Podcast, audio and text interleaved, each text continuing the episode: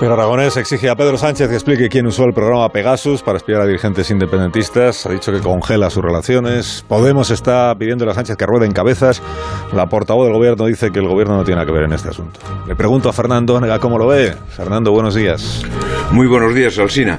Pues este cronista entiende que si el Estado tiene un problema de asedio, interior o exterior, tiene que hacerle frente. Para ser eficaz en la defensa de su integridad, lo primero que necesita es información.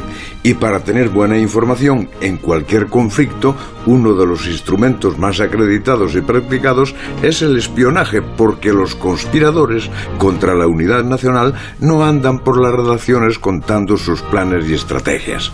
El espionaje puede ser antiguo, con infiltrados y confidentes, puede ser algo más moderno, con la aplicación de nuevas o puede ser súper sofisticado, como dicen que es este Pegasus.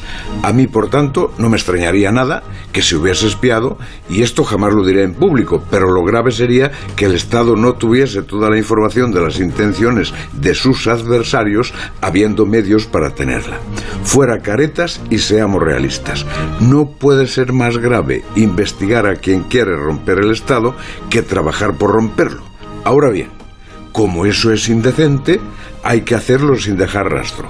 Primero, porque atenta contra derechos básicos. Segundo, porque puede ser un delito.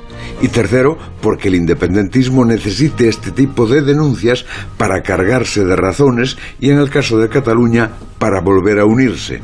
Y nada une más al independentismo que la denuncia de espionaje. Da vida al discurso victimista y, sea verdad o no, permite decir que un Estado que espía sigue siendo un Estado opresor. Hasta luego, Fernando. Hasta las ocho